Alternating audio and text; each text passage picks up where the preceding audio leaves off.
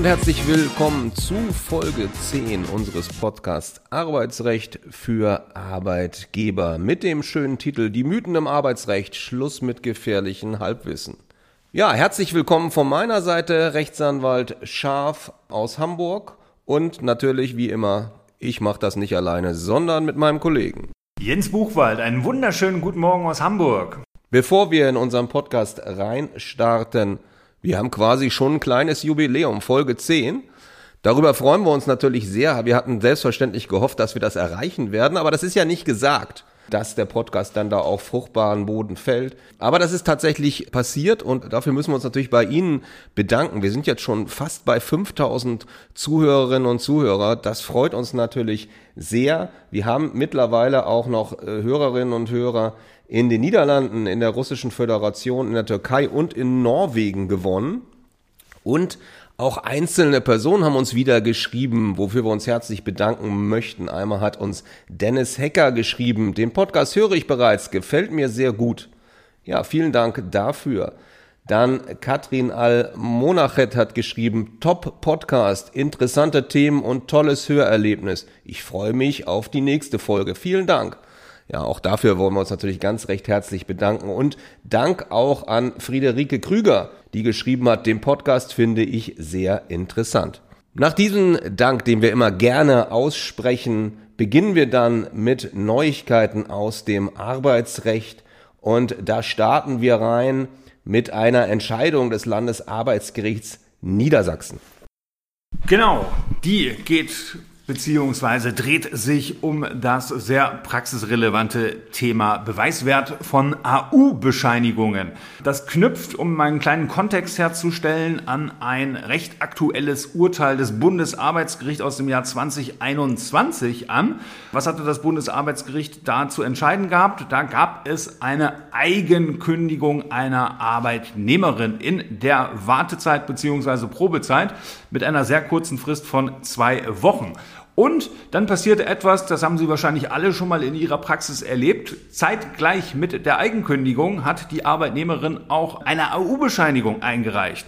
Und diese AU-Bescheinigung deckte, ein Schelm, wer Böses dabei denkt, den gesamten Zeitraum der Kündigungsfrist ab so dass wir hier eine Situation hatten, es wird gekündigt und sofort AU-Bescheinigung eingereicht, da wird nicht mehr gearbeitet.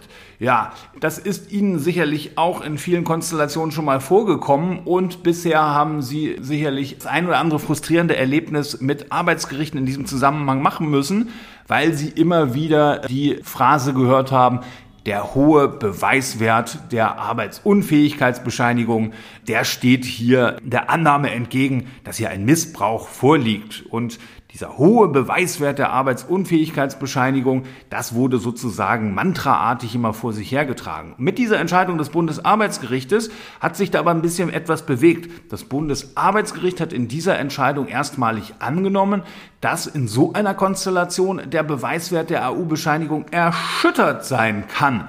Und dieser Umstand Eigenkündigung zeitgleich mit einer AU-Bescheinigung, die dann auch noch rein zufällig den gesamten Zeitraum der Kündigungsfrist abdeckt. Das ist etwas, da sind Zweifel an der Arbeitsunfähigkeit angebracht und da muss der Arbeitnehmer dann einfach mehr vortragen. Da muss er nämlich dann vortragen, welche Krankheit er hatte und welche Symptome vorlagen. In dem Fall konnte das der Arbeitnehmer nicht tun und dort musste der Arbeitgeber also keine Entgeltfortzahlung leisten. Was ist jetzt bei dieser Entscheidung des Landesarbeitsgerichts Niedersachsen neu? Es geht dort um eine etwas andere Fallkonstellation, nämlich nicht um eine Eigenkündigung des Arbeitnehmers, sondern um eine arbeitgeberseitige Kündigung. Und da insbesondere um die Frage, wie sieht es denn aus, wenn ein Arbeitnehmer eine Arbeitgeberkündigung bekommt und sich dann postwendend arbeitsunfähig krank meldet. Das war eine Konstellation, die hat das Bundesarbeitsgericht so noch nicht entschieden. Das Landesarbeitsgericht Niedersachsen hat dazu einen für die Praxis sehr wichtigen Leitsatz seiner Entscheidung vorausgestellt, nämlich der Beweiswert einer AU-Bescheinigung kann grundsätzlich auch dadurch erschüttert werden, dass der Arbeitnehmer sich im Fall des Erhalts einer arbeitgeberseitigen Kündigung unmittelbar zeitlich nachfolgend, also postwendend, krank meldet bzw. eine AU-Bescheinigung einreicht. Das gilt insbesondere dann, wenn lückenlos der gesamte Zeitraum der Kündigungsfrist auch durch mehrere AU-Bescheinigungen abgedeckt wird. So, also das etwas, was in der Praxis ja, wie Sie alle wissen, sehr häufig vorkommt. Und das LAG Niedersachsen meint also, das ist auch eine Konstellation, wo ein, von einer Erschütterung des Beweiswertes ausgegangen werden kann. Im Ergebnis hat in dieser Entscheidung der Arbeitgeber gleichwohl verloren, weil es vom tatsächlichen her doch noch etwas anders gelagert war. Dort hatte der Arbeitnehmer äh, bereits einen Tag vor Ausspruch und Zugang der Kündigung eine AU-Bescheinigung eingereicht. Also mit anderen Worten, hier war es zeitlich etwas anders. Erst die AU-Bescheinigung und dann kam die Kündigung.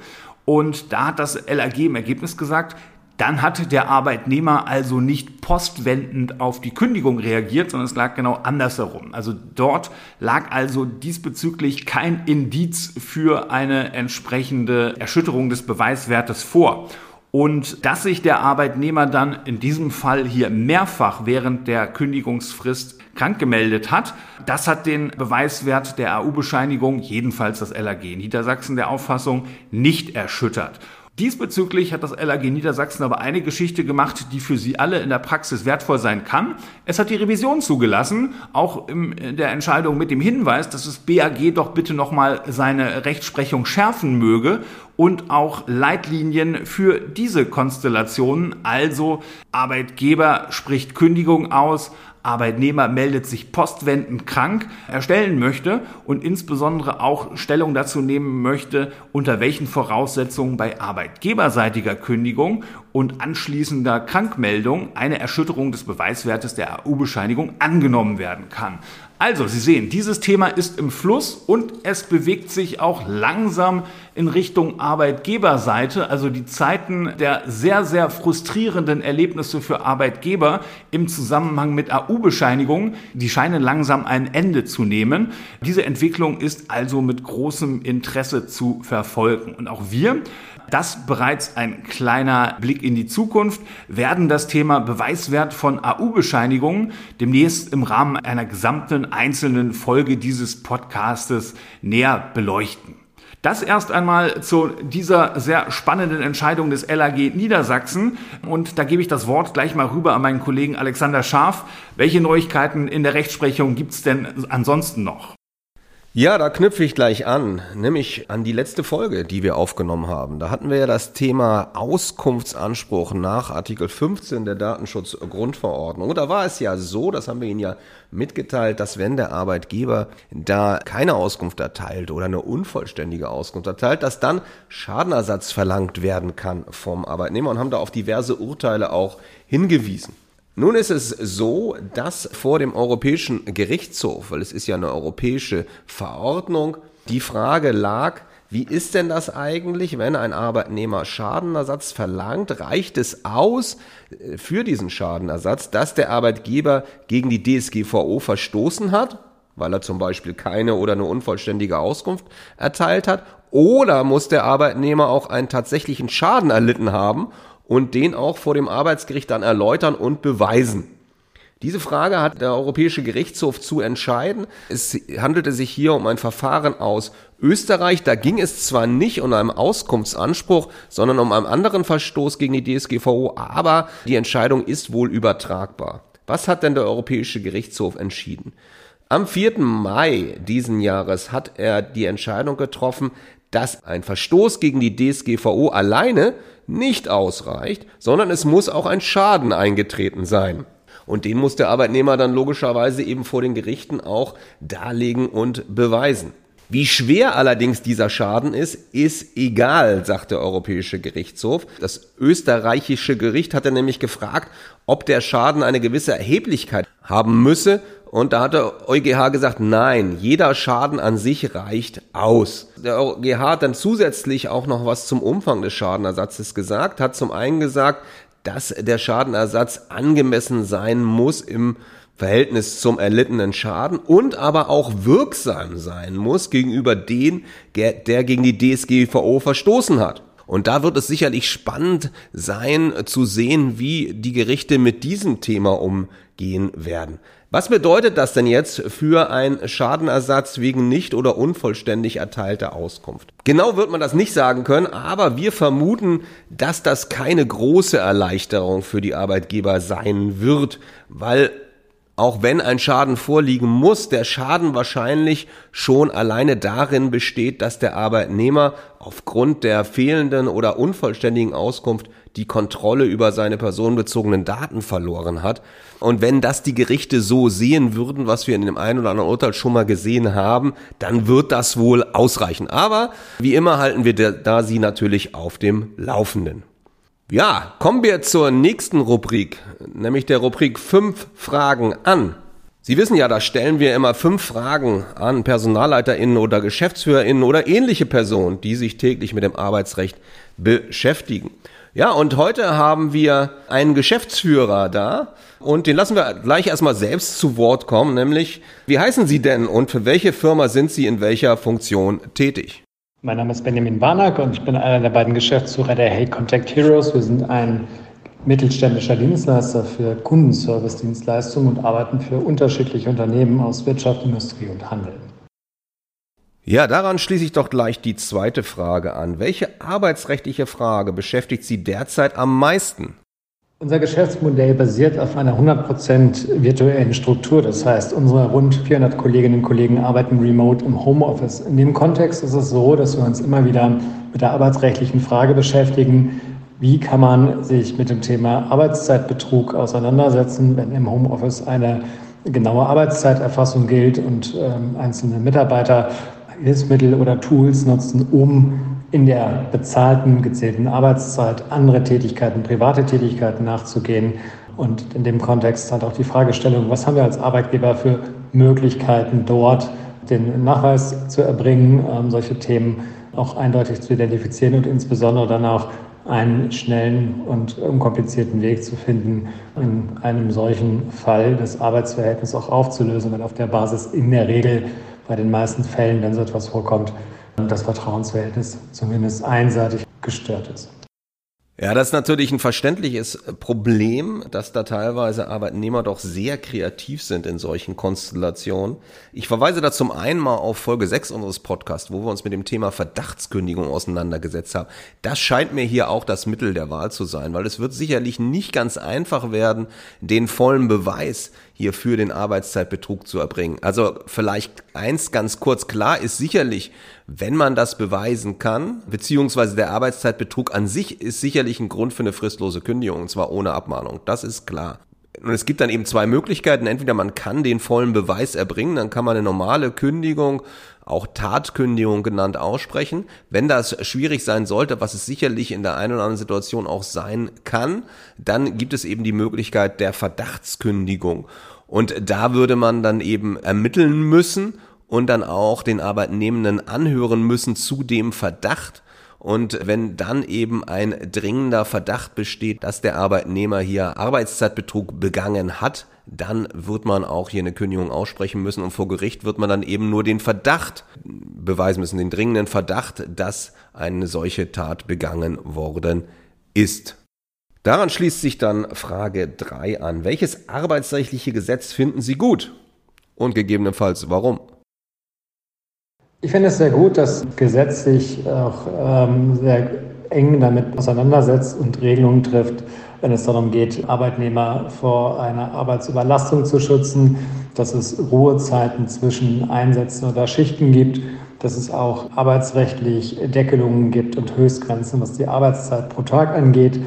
Ich finde, dass als Arbeitgeber dort eine erweiterte Verantwortung auch gegenüber den Arbeitnehmern besteht, auch unabhängig von irgendwelchen gesetzlichen Vorgaben. Als Arbeitgeber hat man ja auch das Interesse, dass es den Mitarbeitern gut geht. Und selbst wenn es dort keine gesetzlichen Regelungen oder Vorgaben geben würde, hat eigentlich jeder Arbeitgeber ein eigenes Interesse daran, dass die Mitarbeiter in einem Ausmaß eingesetzt werden oder arbeiten, das gesundheitlich vertretbar ist, ohne dass die Gesundheit oder auch langfristig dann natürlich die Motivation, die Arbeitsleistung darunter leidet. Eine gute Antwort aus meiner Sicht. Die zeigt nämlich ganz deutlich, dass Arbeitnehmerschutzrecht nicht notwendigerweise den Interessen des Arbeitgebers widersprechen muss sondern ganz im Gegenteil steht natürlich auch im Interesse äh, von Ihnen als Arbeitgebern, dass Ihre Arbeitnehmenden gute Leistungen erbringen können und dass dafür auch entsprechende Rahmenbedingungen geschaffen werden. Kommen wir zur Frage 4. Auf welches arbeitsrechtliche Gesetz bzw. auf welche arbeitsrechtliche Regelung könnten Sie gut verzichten? Ja, wenn ich darüber nachdenke, auf welche arbeitsrechtlichen Gesetze oder Regelungen man am besten verzichten könnte, ich finde es immer wieder sehr schwierig, wenn man schon ein länger bestehendes Arbeitsverhältnis hat und die betroffenen Kolleginnen und Kollegen aus der Probezeit auch raus sind und es dann dort bestimmte Vorgänge gibt, die dann schon wirklich grenzwertig sind oder geschäftsschädigend vielleicht auch und es dann schon schwierig ist, obwohl es eigentlich sehr eindeutig indizientechnisch äh, nachweisbar ist, äh, sich arbeitgeberseitig von einer Mitarbeiterin oder einem Mitarbeiter zu trennen. Das heißt, die Regelungen und Gesetze, die es aktuell gibt, sind in dem Bereich aus meiner Sicht zu arbeitnehmerfreundlich. Natürlich ist es klar, dass man per Gesetz auch einen Arbeitnehmer davor schützen muss, dass ein Arbeitgeber vollkommen willkürlich Kündigungen ausspricht oder davon Gebrauch macht. Aber es gibt halt einfach auch in der heutigen Zeit immer wieder Arbeitnehmerinnen und Arbeitnehmer, die vielleicht gar keine Motivation haben, ernsthaft einen Job anzutreten und diesem Job dann auch nachzugehen. Und da ist es in der aktuellen Situation mit den Gesetzgebungen, die es heute gibt, schon sehr einfach auch gestaltet, um diesen Arbeitnehmerinnen und Arbeitnehmern, das ist ein ganz kleiner Anteil, ich würde sagen im zwei- oder dreistelligen Prozentbereich, aber denjenigen wird es schon sehr leicht gemacht, dann auch dort sehr lange beim Arbeitgeber auf der Payroll zu stehen. Und der Arbeitgeber hat dann schon enorme Mühen oder Anstrengungen oder zumindest auch Kosten, um ein solches sehr ungesundes Arbeitsverhältnis in der Situation auch aufzulösen. Ja, die Trennung von Arbeitnehmern ist natürlich immer wieder ein schwieriges Thema, das muss man ganz klar sagen. Ein Bereich, wo das immer besonders schwierig ist, sind natürlich leistungsbezogene Kündigungen. Also da muss ich dann voll zustimmen. Das ist wirklich sehr, sehr schwer, sich da zu trennen. Und da muss man dann versuchen, eben auch andere Wege oftmals zu finden. Und auch dann wird es in der Regel nur gehen, wenn man ein bisschen Geld für eine Abfindung in die Hand nimmt. Ansonsten gibt es diese Gesetze, das ist so, das Kündigungsschutzgesetz insbesondere oder auch 626 BGB bei fristlosen Kündigungen da sind schon äh, erhebliche Hürden teilweise zu überspringen. Das Entscheidende scheint mir an der Stelle allerdings zu sein, dass dann die Gerichte auch aufgerufen sind, hier mit Fingerspitzengefühl mit dieser Sache umzugehen. Das passiert auch durchaus, aber es gibt auch immer wieder Konstellationen, wo das nicht so ist. Ich war vor kurzem vom Landesarbeitsgericht in Hessen und da wurden die Anforderungen an eine verhaltensbedingte Kündigung derart hochgeschraubt, dass kein Mensch diese Voraussetzungen schaffen kann. Und das kann natürlich dann nicht im Sinne des Gesetzgebers sein, der natürlich versucht, hier einen Ausgleich zu finden zwischen den Interessen des Arbeitnehmenden und den Interessen des Arbeitgebers. Und zum Abschluss Frage 5, Herr Barnack, welchen Rat würden Sie dem Bundesminister für Arbeit gerne geben? Ja, wenn ich die Möglichkeit hätte, dem Bundesministerium für Arbeit Empfehlungen zu geben, dann wäre das natürlich äh, zum einen der Punkt eine Reformation des Thema Kündigungsschutz, aus meiner Sicht aber auch die Gestaltung der sogenannten Minijobs. Heutzutage ist ja vor einiger Zeit hatte schon mal eine Anpassung stattgefunden, was die Höchstgrenzen angeht. Aus meiner Sicht ist ein Minijob, der irgendwo bei 520 Euro liegt in der heutigen Zeit, auch mit den Stundensätzen, die man einer Minijobberin oder einem Minijobber zahlt, einfach nicht mehr zeitgemäß. Und aus meiner Sicht müsste dieses Konstrukt Minijob in der Höchstgrenze entweder angepasst werden, deutlich auf 8 bis 900 Euro, oder es müsste ein flexibleres Modell geben, wo es vielleicht Höchstgrenzen auf Monatsbasis gibt, aber die Möglichkeit, dass Arbeitnehmer und Arbeitgeber gemeinsam entscheiden, dass es drei oder vier Monate im Jahr gibt, wo man ohne größere Probleme auch diese Höchstgrenzen überschreiten kann und es dann auch unkompliziert ist, wenn man im Jahresverlauf eine gewisse Grenze einhält. Aber für den klassischen Nebenjob mit den Stundensätzen, die man heute teilweise hat, für diejenigen, die nebenbei arbeiten, ist dieses Konstrukt mit den 520 Euro eigentlich keine zufriedenstellende Lösung. Ja, ich würde mir einen Aspekt aus dieser Antwort herauspicken, nämlich der Wunsch auch bei Minijobs nach höherer zeitlicher Flexibilisierung beziehungsweise gewissen Flexibilisierungsmöglichkeiten, nämlich der Möglichkeit, die 520 Euro Grenze beziehungsweise die relevante Grenze bei Minijobs auch möglicherweise drei bis viermal im Jahr überschreiten zu dürfen, ohne damit in eine Sozialversicherungspflicht zu rutschen. Sehr nachvollziehbar und das auch etwas, was man auch in ganz anderen Ausprägungen in der Diskussion um das Arbeitszeitgesetz beziehungsweise die Änderung des Arbeitszeitgesetzes immer wieder hört, dass Arbeitgeber einfach gewisse Wünsche haben an eine größere Flexibilisierung beziehungsweise mehr Flexibilisierungsmöglichkeiten bei der Lage und Verteilung der Arbeitszeit. Ja, vielen Dank, Herr Barnack, dass Sie sich die Zeit genommen haben, uns dieses Interview zu geben und für die vielen interessanten Antworten haben wir uns sehr drüber gefreut.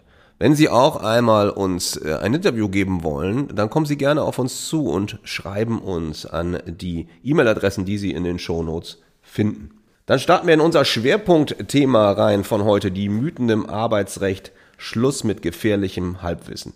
Ja, worum geht's da? Na, es geht darum, das kennen Sie möglicherweise auch, oder vielleicht sind Sie auch gleich ganz erstaunt, wenn wir Themen ansprechen, aber wahrscheinlich kennen Sie das auch, dass Sie von verschiedenen Seiten immer hören, ja, das ist doch an dem und dem Punkt so und so. Und sie sich dann immer wundern, dass man, dass sie das hören, obwohl sie doch wissen, dass es eigentlich ganz anders ist. Es ist tatsächlich so, dass sich in einer ganzen Reihe von Bereichen des Arbeitsrechts immer wieder bestimmte Gerüchte halten, aber die sind eben tatsächlich nur das, nämlich Gerüchte. Tatsächlich ist es ganz anders.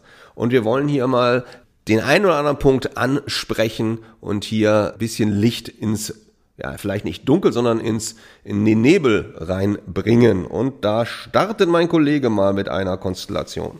Ja, wir starten mit einem absoluten Dauerbrenner. Franz Beckenbauer würde sagen, we call it a Klassiker. Und zwar dem Mythos, man braucht drei Abmahnungen, bevor man eine Kündigung aussprechen kann. Ja, was ist davon zu halten? Also richtig daran ist, das deutsche Kündigungsschutzrecht ist vom Verhältnismäßigkeitsgrundsatz geprägt und in vielen Fällen brauchen Sie vor Ausspruch einer verhaltensbedingten Kündigung Abmahnungen. Allerdings ist es schlichtweg falsch, dass man stets drei Abmahnungen braucht, bevor man eine Kündigung aussprechen kann.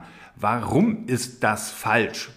Im Prinzip ist es natürlich eine typische Partyfrage. Wie viel Abmahnungen braucht man denn, bevor man eine Kündigung aussprechen kann? Und der geneigte Jurist würde hierauf immer antworten, es kommt drauf an. Ja, es kommt drauf an. Worauf kommt es denn an? Sie wollen doch hier beim Butter bei die Fische gegeben bekommen.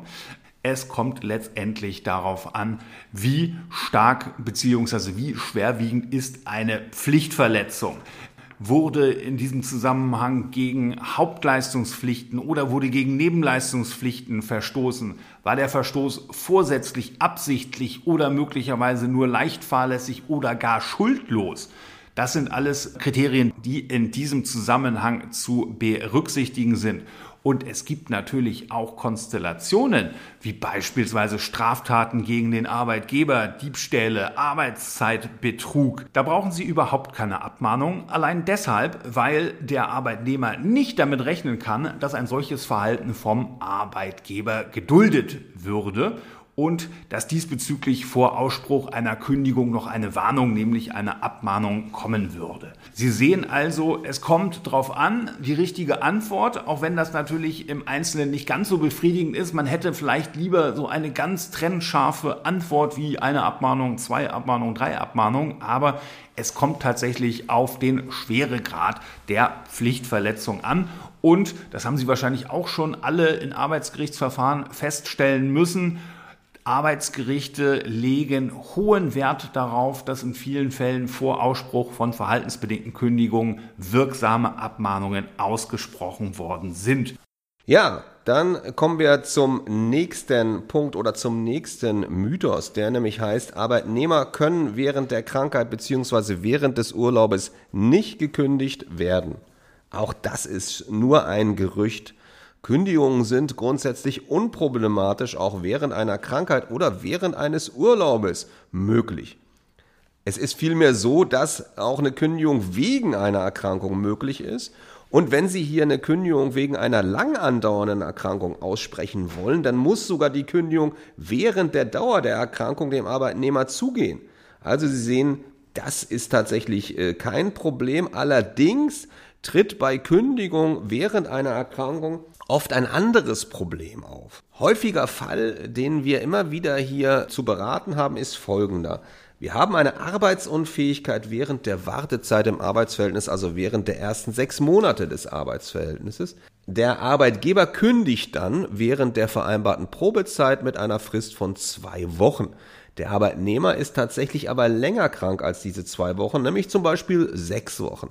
Arbeitgeber zahlt aber erstmal nachvollziehbarerweise nur bis zum Ablauf der Kündigungsfrist die Entgeltfortzahlung und dann kommt später die Krankenkasse auf den Arbeitgeber zu. Die hat nämlich Krankengeld gezahlt und sagt, sie möchte das gerne erstattet haben bis zum Ablauf der sechs Wochenfrist, obwohl das Arbeitsverhältnis schon beendet ist. Ja, wie ist denn mit so einer Situation umzugehen? Wir haben hier ein Urteil des Landesarbeitsgerichts Berlin-Brandenburg und das hat gesagt, naja, ein Anspruch der Krankenkasse gegenüber dem Arbeitgeber besteht dann, wenn es einen ursächlichen Zusammenhang zwischen der Arbeitsunfähigkeit und der Kündigung gibt. Hier nimmt das Gericht nämlich Bezug auf Paragraph 8 des Entgeltfortzahlungsgesetzes, wo drin steht, dass der Anspruch des Arbeitnehmers auf Entgeltfortzahlung nicht dadurch endet, dass der Arbeitgeber das Arbeitsverhältnis aus Anlass der Arbeitsunfähigkeit kündigt. Und das Gericht weist auch deutlich darauf hin, es reicht auch aus, wenn die Arbeitsunfähigkeit nicht der alleinige Grund der Kündigung ist, sondern einer von mehreren Gründen. Ein Indiz, das aus Anlass der Arbeitsunfähigkeit gekündigt worden ist, sieht das Gericht vor allen Dingen dann in einem zeitlichen Zusammenhang zwischen der Arbeitsunfähigkeit und der Kündigung. Und deswegen können wir nur den dringenden Rat aussprechen, auf keinen Fall am selben Tag zu kündigen, an dem sich der Arbeitnehmer krank gemeldet hat. Und es ist natürlich dann auch zusätzlich wichtig, wenn die Krankenkasse auf Sie zukommt, dass Sie der dann auch mitteilen können, dass es ganz, ganz andere Gründe gibt, warum Sie dem Arbeitnehmer dann tatsächlich gekündigt haben. Kommen wir jetzt zu einem ganz anderen Gebiet, nämlich zu der Thematik Urlaub. Da haben wir ja immer wieder ganz spannende Konstellationen und auch hier gibt's die andere, ein oder andere Fehlvorstellung. Ja, und zwar der Mythos, dass Urlaub jederzeit ausgezahlt werden kann. Und das ist auf den ersten Blick natürlich etwas, naja, klingt jetzt gar nicht so spektakulär. Und es ist Ihnen sicherlich auch schon einmal untergekommen, dass ein Arbeitnehmer zu Ihnen gekommen ist, der warum auch immer seinen Urlaub nicht oder nicht vollständig genommen hat im laufenden Jahr und gesagt hat, ach, zahl mir doch drei Wochen Urlaub einfach zusätzlich aus. Ich nehme den nicht ich brauche das Geld und dann sind wir alle fein. Ja, auf den ersten Blick eine Win-Win-Situation, aber das kann ganz schnell in eine Win-Lose-Situation sich wandeln und zwar für Sie als Arbeitgeber. Grundsätzlich sieht das Bundesurlaubsgesetz nur eine einzige Konstellation vor, in der Urlaub ausgezahlt, genauer gesagt abgegolten werden kann, nämlich Paragraph 7 Absatz 4 im Falle der Beendigung des Arbeitsverhältnisses.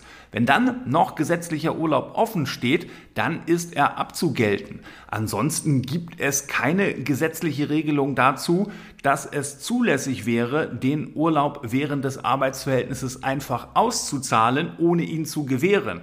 Ja, und was ist der Pferdefuß dabei?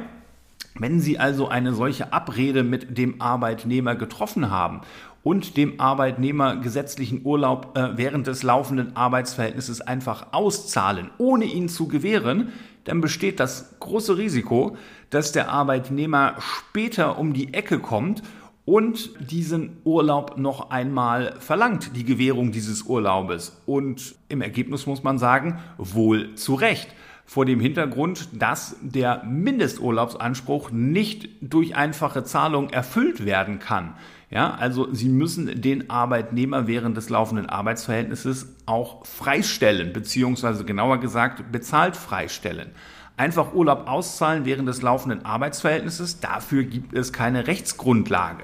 Und Sie sehen, Sie sind in diesem Zusammenhang dann der Gelackmeierte, weil Sie diesen Urlaub dann halt vereinfacht gesagt zweimal bezahlen müssen. Und was ist der zweite Pferdefuß an der Geschichte? Ja, die Urlaubstage, die Sie bereits ausgezahlt haben, ohne den Arbeitnehmer dort entsprechend freizustellen, die können Sie auch nicht vom Arbeitnehmer zurückverlangen. Hintergrund ist, dass hier an einen Anspruch aus dem Bereicherungsrecht zu denken wäre, Sie aber ähm, hier einen Verstoß gegen ein Gesetz begangen haben, nämlich das Bundesurlaubsgesetz und von daher ein Rückforderungsanspruch ausgeschlossen ist. Ja, also das eine Konstellation, wo man sagen muss, gut gemeint ist nicht gut gemacht Und vor dem Hintergrund können wir nur dringend davon abraten, gesetzlichen Urlaub während des laufenden Arbeitsverhältnisses einfach so auszuzahlen, ohne dass dem Arbeitnehmer tatsächlich Urlaub gewährt wird.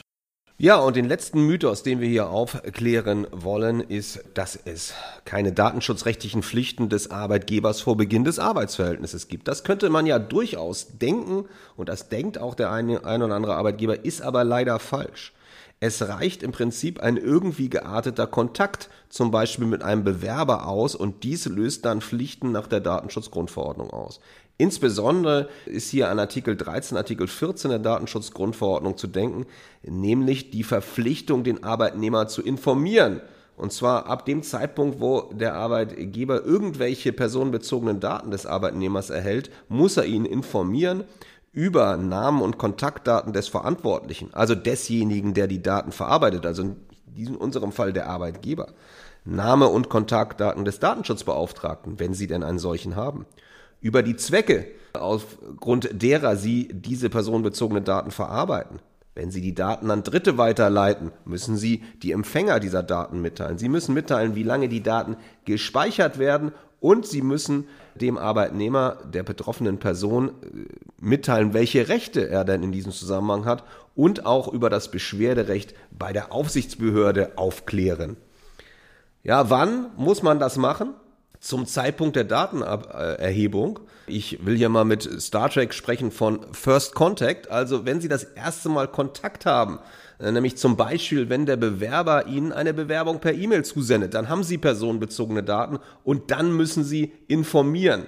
Diese Information muss leicht zugänglich sein. In diesem Fall wäre das natürlich das Beste, dass Sie einfach auf die E-Mail antworten und da eben diese Informationen mit aufnehmen oder in die Antwort-E-Mail einen Link auf Ihrer Homepage setzen, wo dann sofort diese Informationen aber auch gefunden werden können. Also nicht irgendwie auf die Homepage verlinken, wo man dann suchen muss, sondern man muss dann auch schon sofort an der Stelle rauskommen, wo diese Informationen zu finden sind.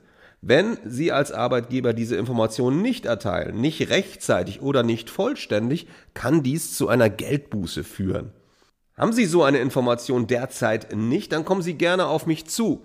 Ich berate gerne als zertifizierter Datenschutzbeauftragter, wie Sie so eine Information erstellen und wie Sie auch Prozesse auflegen, dass diese Information vollständig und rechtzeitig an die jeweilige betroffene Person, also den Bewerber, die Bewerberin, den Arbeitnehmer, die Arbeitnehmerin kommen. Ja, das soll es gewesen sein zu unserem heutigen Schwerpunktthema. Noch einen kleinen Ausblick. Wir haben noch Plätze frei bei unseren Webinaren. Und zwar einmal am 6.6. zum Thema professionell kündigen, Personal abbauen und umstrukturieren.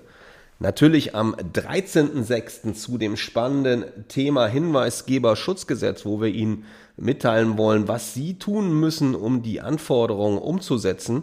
Und am 14.6. für alle, die aus Hamburg und Umgebung kommen, eine Live-Veranstaltung, ein Business Breakfast zum Thema richtig abmahnen und verhaltensbedingt kündigen. Alle Veranstaltungen beginnen um 9.30 Uhr und gehen bis 12 Uhr. Es gibt auch jeweils Unterlagen zur Veranstaltung und am 14.06. kriegen Sie zusätzlich auch noch einen kleinen Imbiss. Die Veranstaltungen kosten 125 Euro zuzüglich Umsatzsteuer und am 14.06. 135 Euro zuzüglich Umsatzsteuer. Weitere Informationen zum Inhalt und zur Anmeldung finden Sie in den Shownotes. Ja, bleibt nur noch mir zu hoffen, dass Ihnen auch die heutige Folge gut gefallen hat. Wir freuen uns wie immer über Bewertungen, vor allen Dingen über gute Bewertungen. Wir freuen uns über eine Weiterempfehlung natürlich. Das wäre auch ganz, ganz toll, wenn Sie Ihren Kollegen mitteilen, dass Sie hier was Interessantes finden können. Als letzten Punkt noch, die nächste Folge erscheint am 5. Juni. Das Thema die Abmahnung. Gefährlich oder hilfreich? Schreiben Sie uns, wenn Sie zu diesem Thema Fragen haben, die wir in der Folge beantworten sollen. E-Mail-Adresse, wie gesagt, finden Sie in den Shownotes. Ja, vielen Dank für das Zuhören heute. Ich hoffe, es hat Ihnen gefallen. Machen Sie es gut und bis zum nächsten Mal. Tschüss aus Hamburg. Vielen Dank. Bis zum nächsten Mal. Tschüss. One, two,